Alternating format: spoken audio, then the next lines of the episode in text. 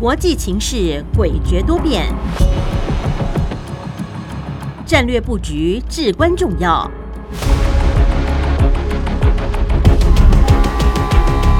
关心台海局势发展，请听汉声电台《国际战略风云录》。曾福生带您拓展国际视野，掌握先机。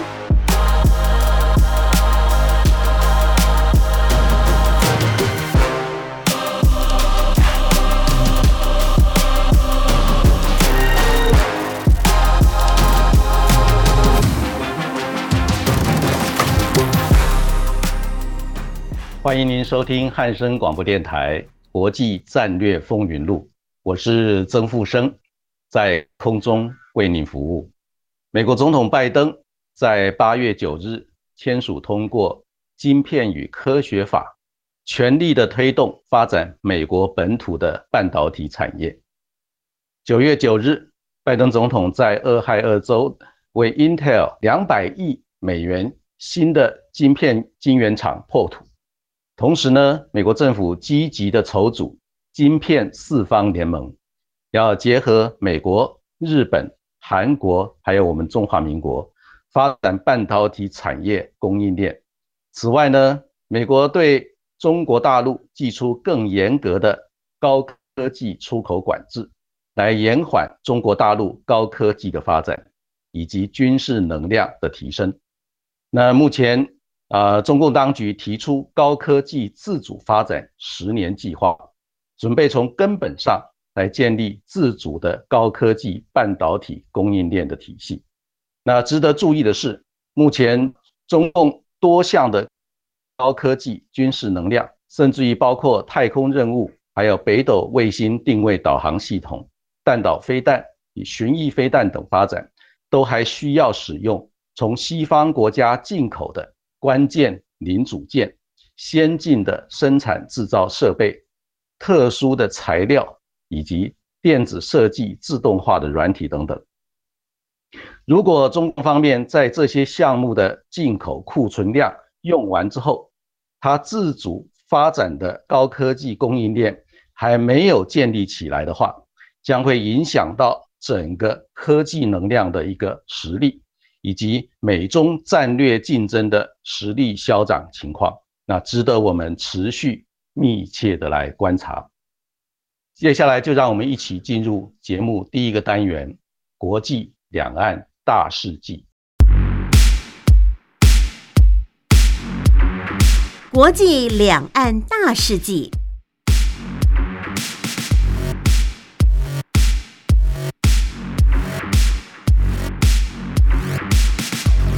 今天的国际两岸大事记的部分，首先，总统蔡英文接见美国联邦众议院访问团时表示，感谢美国国会议员在中共持续对台军演后，特别组团来台湾，展现对中华民国坚若磐石的支持。蔡总统强调，台湾不会屈服于胁迫之下，会坚定捍卫民主制度与生活方式。中华民国不会退缩，会更积极与民主伙伴深化合作，共同维护台海和平与区域的稳定。美国国务院九月二日宣布三项总额达十一亿美元的对台军售计划，这是拜登政府第六度对台军售，中共当局扬言反制。白宫国安会发言人科比九月六日强调，美国对台军售反映对台湾防卫能力的评估与支持，相信这项军售有助台湾强化自我防卫能力。美国国务院副发言人巴特尔指出，美国对台军售项目是为防御的目的，中共没有理由做出反对的意见。数十年来，美国提供台湾防卫能力。这符合美国长期的一个中国政策和台湾关系法。英国女王伊丽莎白二世九月九日驾崩，九月十日，英国宣布国王查理三世登基，展开英国君主立宪的新时期。拜登总统九月六日和英国新任的首相特拉斯通话，两人讨论到如何应对全球挑战，持续密切的合作的重要性，包括支持乌克兰抵抗俄罗斯侵略，应对中国大陆构成新挑战，避免伊朗取得核子武器，以及捍卫持续且可负担的能源供应等。特拉斯在就任首相演讲时指出，他将以减税等做法释放英国经济的潜力，解决俄乌战争导致的能源危机，积极的应对中共新挑战，以及强健英国的健保体系。俄国驻北京大使德尼索夫表示，俄罗斯总统普京和习近平。将于九月十五、十六日在乌兹别克举行的上海合作组织峰会见面。哈萨克外交部九月五日表示，习近平将于九月十四日抵达哈萨克首都进行国事访问。这是自二零二零年疫情爆发后，习近平首次出国。美国总统拜登九月六日指出，习近平若参加今年十一月在印尼。举行的二十国集团峰会，那么他到时候就会见到习近平。美国总统拜登九月六日指出，美国制造业正重新崛起，世界各国制造商都涌向美国。鉴于全球供应链风险增加，台海爆发冲突可能性升高，以及美国政策大力支持西方科技业正。加快把生产移出中国大陆，中国大陆制造业及世界工厂的地位正被撼动中。美国制造业工作正大量回流到美国，今年从海外流回美国的制造业工作机会将创纪录，达到三十五万个。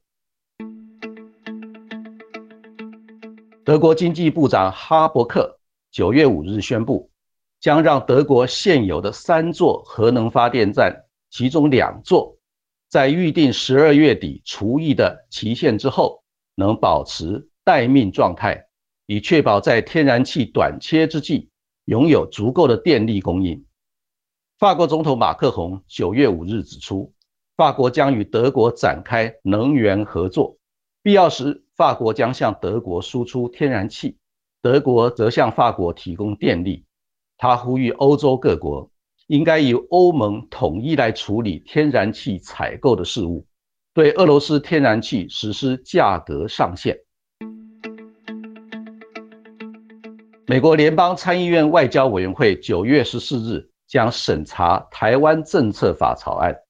白宫国安顾问苏利文九月七日表示，他将和国会议员讨论这部法案，因为部分条文令人担心。台湾政策法草案曾经两度严审，苏利文是首位在该法案审议期间公开表态的美国政府资深官员。全球暖化造成的气候变迁，不但提高极端气候发生频率，也会影响飞航安全，让空中乱流增加，强烈乱流数量在未来数十年可能倍增。而且持续的时间可能更久。乱流通常只会造成飞机飞行的颠簸，但在最坏的情况下，可能导致飞机损害和伤亡。美国联邦航空总署、美国国家运输安全委员会以及美国国家大气科学中心指出，乱流造成空服员和乘客受伤，是最常见的航空事故之一。每年造成损失高达五亿美元，在美国每年约六点五万架次飞机遭遇中度乱流，约有五千五百架次飞机遭遇到严重的乱流。以上就是本周国际两岸大事记的内容。我们休息一下，再继续进行我们节目第二个单元——洞见战略风云。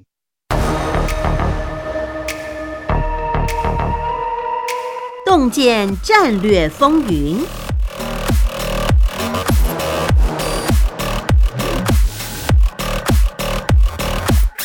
欢迎您收听汉声广播电台《国际战略风云录》，我是曾富生。在今天节目第二个单元“洞见战略风云”，我们第一个要探讨的课题是美国国会审议台湾政策法草案的一个虚实。首先呢，我们要特别注意的就是，美国现在国会正在准备审议，也就是在九月十四日要开始审议台湾政策法草案。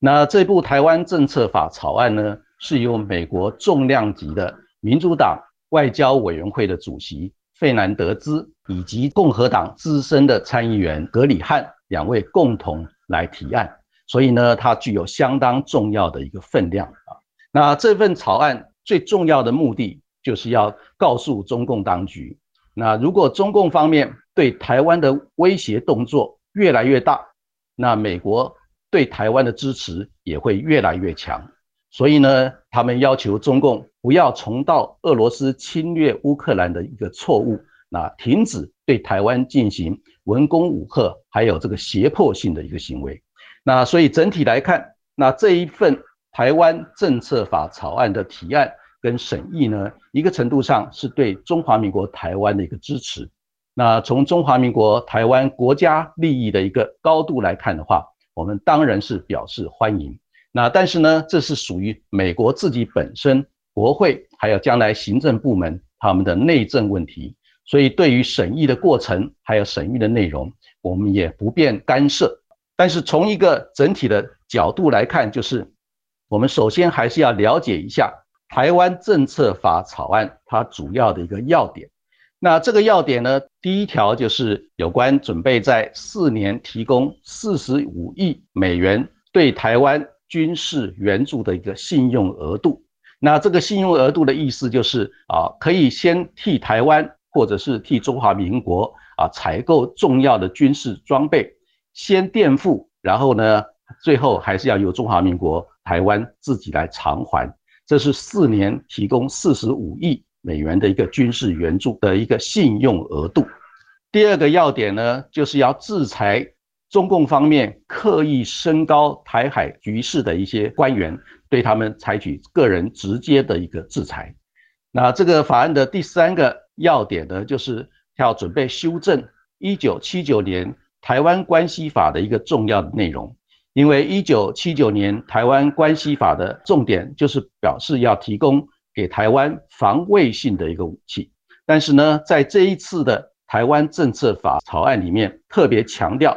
美国对台军售将以有助于遏阻中共侵略台湾的一个行为的一些重要的武器啊，所以呢，这个范围就非常的广，而且呢，以视中共对台侵略的行动的强度来决定对台军售遏阻能量的一个大小，所以这个是一个非常关键的一个条文。那第四个主要的条文就是要赋予台湾主要非北约盟友的一个地位。那目前呢，美国赋予非北约盟友的一个地位的国家总共有十九个，其中包括日本、南韩、泰国、菲律宾等国家。那拥有这个主要非北约盟友的地位呢，它就可以对盟友呢提供相当多军事安全上的一个支持，还有军事训练合作的一些计划。以及协助这种盟友呢，快速的取得他要维护自己本身安全、贺阻威胁的一些军事能量，这是第四个重要的一个要点。那第五个要点呢，就是要协助台湾加速取得抵抗、强化自我防卫能力的一个武器，还有包括要发展美台之间两军共同训练计划，以深化两军共同合作来抵抗侵略的一些行为。所以呢，整体来看，这第五条也是一个非常重要、有实质帮助的一个特点。第六个重点呢，就是要求美国的国务院在必要的时候呢，可以将驻美的台北经济文化办事处呢改名为台湾驻美代表处啊。那这一点呢，是他们准备在条文通过之后，可以对美国国务院提出这个建议。以上的这些呢，都是这一次美国国会参议院民主党跟共和党资深的参议员共同提案啊的一个台湾政策法草案的主要的内容啊。那这一点，他们准备在九月十四日开始审议，因为美国国会立法的一个过程，它要通过七关。这七关呢，就是第一关提案的参议院或众议院，这一次是由参议院的提案，就先由参议院的外交委员会来审议。那审议表决通过之后呢，就要送这个参议院全院的委员会来表决。同时呢，美国的立法，它除了参议院要提出一个版本之外，相对的在众议院。也会提出一个啊类似的版本，所以呢，众议院也一样的会有版本出现。那这版本的内容到目前为止还没有看见。众议院提出的版本也是一样，要在众议院的外交委员会要先审议通过，然后提交众议院的全院的委员会来表决通过。这样子的话呢，就是各有两关，总共就四关。当参议院、众议院。经过了全院委员会表决通过之后，那双方要来协调成一个共同的一个版本，也就是美国参众两院共同同意的版本。那这版本先协调完以后呢，再各自拿回去参议院全院委员会表决通过，以及众议院全院表决通过。这样的话呢，就是六关。那最后一关呢，就是参众两院都通过的版本。然后要送交白宫，由美国行政部门，也就是美国总统来签署。美国总统同意签署，那这个就正式成为法律。那所以总共有七关。那如果美国总统不同意啊，退回或者是不签署，过了会期之后自动的失效啊，都有可能。那如果美国总统不同意退回国会的话，那国会就可以交由这个参众两院。三分之二的表决通过就可以否决美国总统的一个所谓的否决权，也就是美国总统可以否决，但是如果退回参众两院的话，参众两院再有三分之二的多数表决通过的话呢，就可以推翻美国总统的否决，那这个法案就自动的生效成立。所以这个是整个立法的过程。所以现在这一部法案已经进入了美国的参议院的外交委员会。进入第一关，后面还有六关要走，所以这个还是相当的漫长。那现在这个会期是从九月一直到十二月底，如果这个法案在十二月底以前没有获得通过的话，那就自动的作废，要等到下一个会期重新的提案。所以呢，这是一个美国立法的一个过程。那我让听众朋友有比较完整的一个了解。但是呢，因为现在美国。不管是行政部门也好，国会部门也好，对于中共对台的一个文攻武吓，或者是军事威胁的一个动作，其实是相当的反感。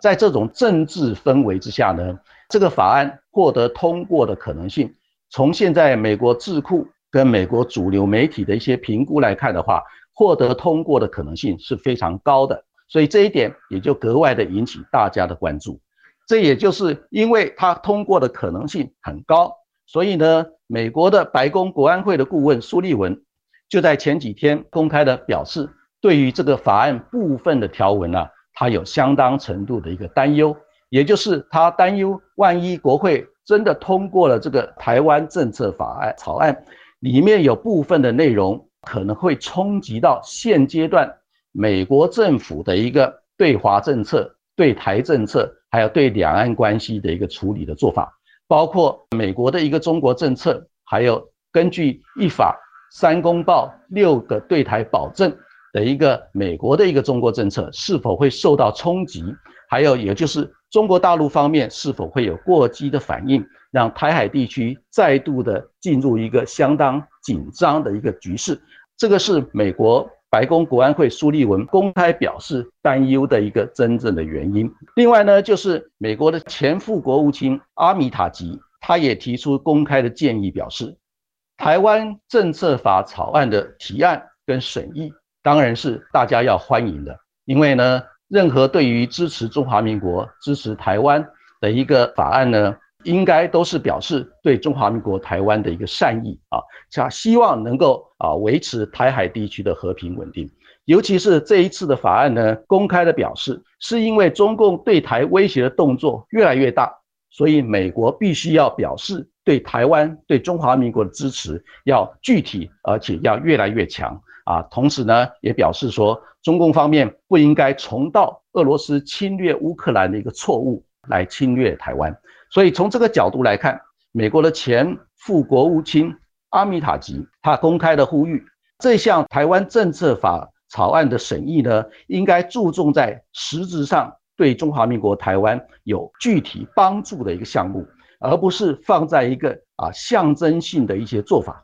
尤其是他特别强调，针对于美国对台军售，应该是要强化有助于遏阻中共侵略台湾行为的一些项目。同时呢，应该强化让中华民国能够加速的来获得美国支持中华民国维护自我防卫能量的一些重要的军事装备跟能力。更重要的是，要强化。美国跟中华民国之间两军的一个军事训练合作的一些计划，让具体的一个军事防卫能量能够透过合作训练的一个架构呢，能够有更明显的一个提升。所以这一点来看的话，啊，是他提出的特别的呼吁。所以从这个角度来看，台湾政策法草案准备在九月十四日开始审议，从参议院的外交委员会到参议院的全院委员会。然后是众议院的外交委员会到众议院的全院委员会，然后双方参众两院得到一个共同同意的版本，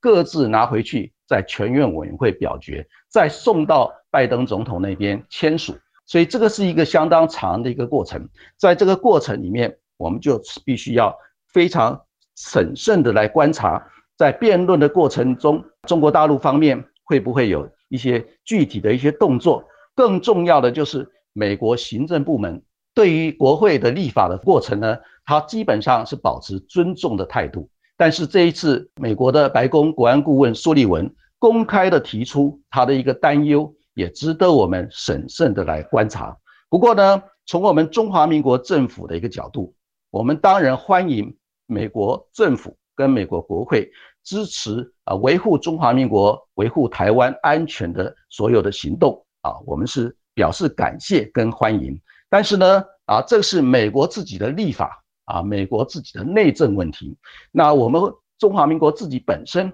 我们是主权国家，那我们当然会根据我们中华民国宪法，还有相关的法律，以及我们自己的国家利益，还有人民的福祉，作为我们思考的一个基础。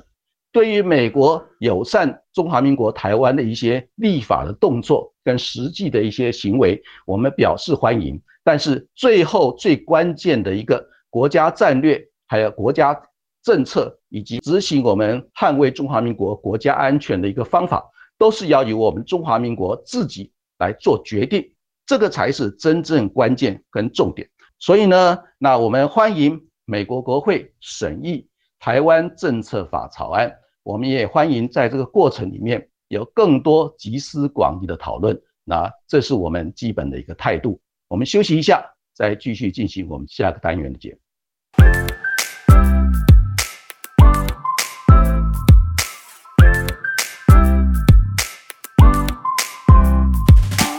欢迎您回到汉声广播电台《国际战略风云录》，我是曾富生。在今天洞见战略风云，第二个我们要探讨的课题，就是人类社会啊，应该要团结来共同化解极端气候。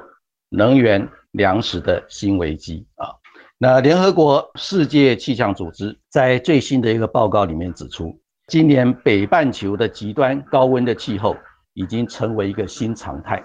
这个北半球高温的气候呢，导致于这个全球有六大河流面临干旱，还有低水位。这里面包括长江、科罗拉多河，就是美国的科罗拉多河，还有欧洲的莱茵河。意大利的波河，以及中东欧的多瑙河，还有法国的维亚尔河。那这些重要的河流，它除了有运输的功能之外，它同时还有水力发电，对于核能发电厂的一个冷却的一个重要的功能。同时呢，在这个也提供了很多经济的活动，还有解决饮水的问题。所以呢，当气候极端高温变成新常态。导致于这个今年就有六大河流面临的干旱跟低水位，造成在欧洲、北美洲还有在亚洲啊非常严重的一个经济上的一个损失。这项发展趋势将会不断的持续下去，最关键的原因就是极端气候不断的恶化。所以呢，人类在在面对这种极端气候不断恶化的一个状态之下，要如何来降低减损这种极端气候所造成的威胁，实在是一个非常重要的一个课题。最近，美国跟中共之间因为台海的议题呢，啊，双方关系又降到了谷底。而中共方面单方面宣布呢，停止跟美国之间就有关共同应对处理。气候变迁这个重要的问题呢，那停止协商谈判。美国的总统拜登，还有国务卿布林肯以及气候变迁特使凯瑞公开的表示，中共方面停止跟美国协商，共同来应对这个极端气候对于人类社会造成的威胁这个重大的课题，呃，是这个全世界共同的损失，不是美国的损失。所以希望中共方面呢，能够重新的思考，加速的来恢复。跟美国共同来合作，来应对处理极端气候的问题。因为现在中国大陆已经是全世界最大的碳排放国，那美国是全世界第二大的碳排放国。所以这两个最大的碳排放国，如果不愿意合作共同来处理啊应对这个问题的话，那极端气候的问题只会越来越严重。将来呢，在中国大陆方面有很多重要的河流跟湖泊会干旱。那欧洲、北美洲，甚至于非洲，也会同样面临这种情形。那这是对人类社会共同的威胁，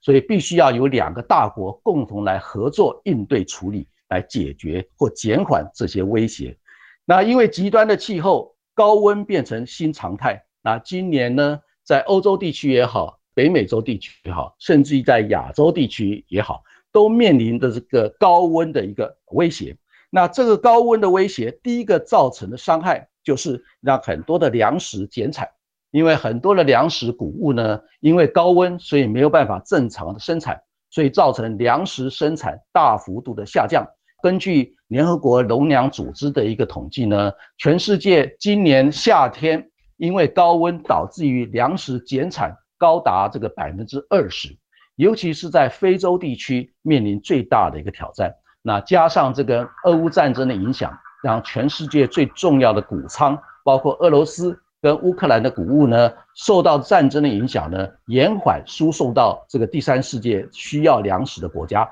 造成了第三世界很多地方粮食的危机。那这个问题，如果俄乌战争持续到明年的夏天，那明年的夏天又受到高温的影响，让粮食减产的问题呢更加严重的话，那人类社会可能会面临严重的一个粮食危机。第二个呢，就是因为高温影响到这个粮食减产，同时呢，也因为高温造成一个叫做 heat stress，就是热压力。这个热压力呢，第一个对人类的一个生产力会造成很大的影响，也就是因为过热，所以很多地方就没有办法正常的运作，甚至于生活。再下来，如果平均温度超过四十度、四十五度，就连很多电子产品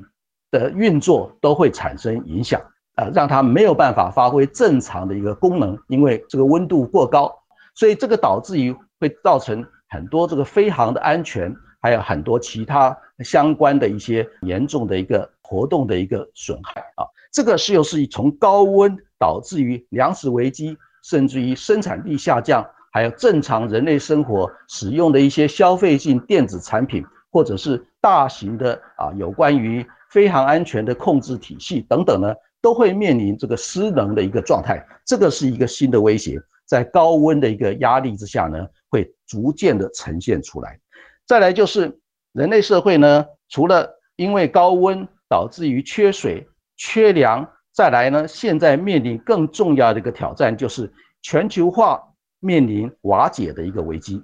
根据国际货币基金组织的总裁，他公开的表示，人类花了二十几年，将近三十年的时间，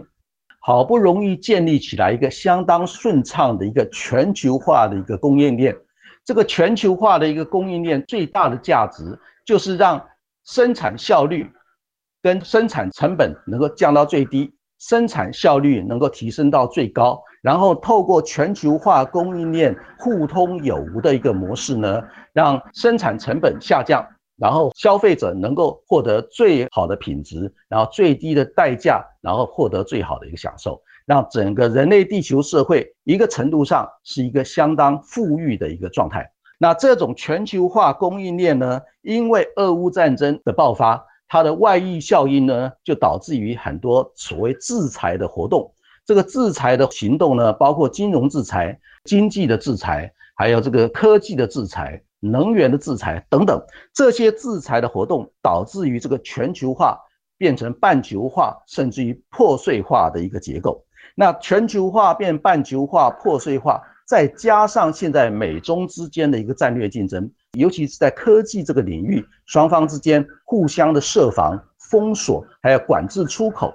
那这些都会造成什么？供应链从全球化的供应链变成半球化的供应链，甚至于破碎化的一个供应链。最关键的就是生产成本增加，当生产成本增加，运输成本增加。的一个同时呢，就导致通货膨胀的一个状态呢，会越来越严重。那通货膨胀的状态越来越严重，再结合因为高温、极端气候的一个压力，导致于粮食危机、粮食减产。另外，因为能源的制裁，导致于能源的供需啊失去了一个顺畅的一个结构。所以，这个从极端气候、粮食短缺、生产效率下降。能源管制，再加上这个全球化变半球化、破碎化这种啊，生产成本上升、生产效率下降，导致于全球性的一个恶性通货膨胀不断的增加，变成一个停滞性的一个通货膨胀，也就是生产效率下降，但是价格不断的攀高，变成停滞性的一个通货膨胀，这是人类社会最不幸的一个状态。那最不幸的状态呢，现在一个一个。层出不穷，不断的呈现出来。最后呢，在极端气候、粮食危机，再加上现在战争的一个持续，那现在俄乌战争的一个发展，我们也看到了相当的一个僵持，双方都已经骑虎难下，都已经有输不起的一个态势。所以在这个状况之下呢，势必会不断的僵持打下去。那打下去，双方后勤的资源不断的受到战场那去消耗。那这种状态之下呢，也会让美洲，尤其是美国对乌克兰的支持，还有欧洲对乌克兰的支持，会出现相当程度的分歧。因为美国的资源到底是比较丰沛的，所以他对乌克兰军事跟经济的支持可以源源不断。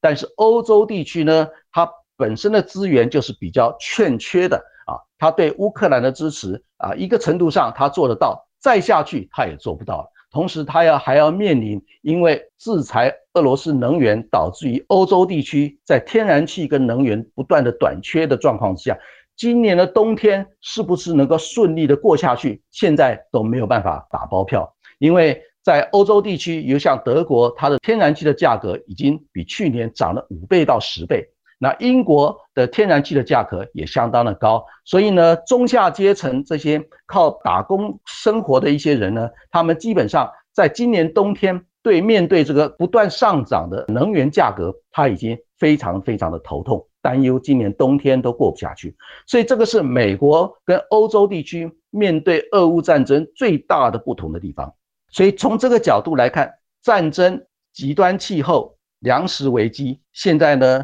全世界，尤其是在欧洲地区，它面临更严重的叫做能源的危机。它这个能源的危机呢，啊，逼得不得已呢，那欧洲地区原来已经准备把核能完全要取消了，但但是呢，现在面临天然气的短缺跟能源的短缺，让欧洲不得已将能源也重新列为所谓的绿能，也就是这个绿能代表说它能够必要的时候可以继续的运作下去。所以从这个角度来看。那整个世界的格局，尤其是欧洲方面，它现在面临的能源危机的骨牌效应，会不会像滚雪球一样越滚越大？所以，我们盘整一下现阶段，从今年夏天的高温的一个极端的气候开始呢，让我们了解到，从今年、明年、后年一直延续下去，人类将会面临一个极端气候的挑战跟压力会越来越大。那根据英国的一个重要的分析机构表示，是因为极端气候导致于高温的威胁，到二零四五年的时候，可能会危害到全世界百分之七十的粮食的生产。那这个当然，二零四五年离现在还有相当程度的距离。不过从现在开始，尤其今年开始所面临的一个挑战，如果其他的条件状况不变，包括俄乌战争持续，对俄罗斯的一个能源制裁持续，同时呢，美中之间的战略竞争让整个原来全球化的一个供应链变成半球化，甚至于破碎化的结构。综合起来看的话呢，那人类社会就会面临越来越严重的生存的危机。所以倒过来看，那我觉得人类社会应该要痛定思痛，要摆脱一些个别的一些政治利益，应该要共同来合作，发展一个共存的一个模式，也就是共同生存下去的一个模式，来积极的应对极端气候、疫情、粮食危机、能源危机的新挑战。以上呢，就是我们今天汉声广播电台国际战略风云录节目的内容。谢谢您的收听，我们下个礼拜空中再见，晚安。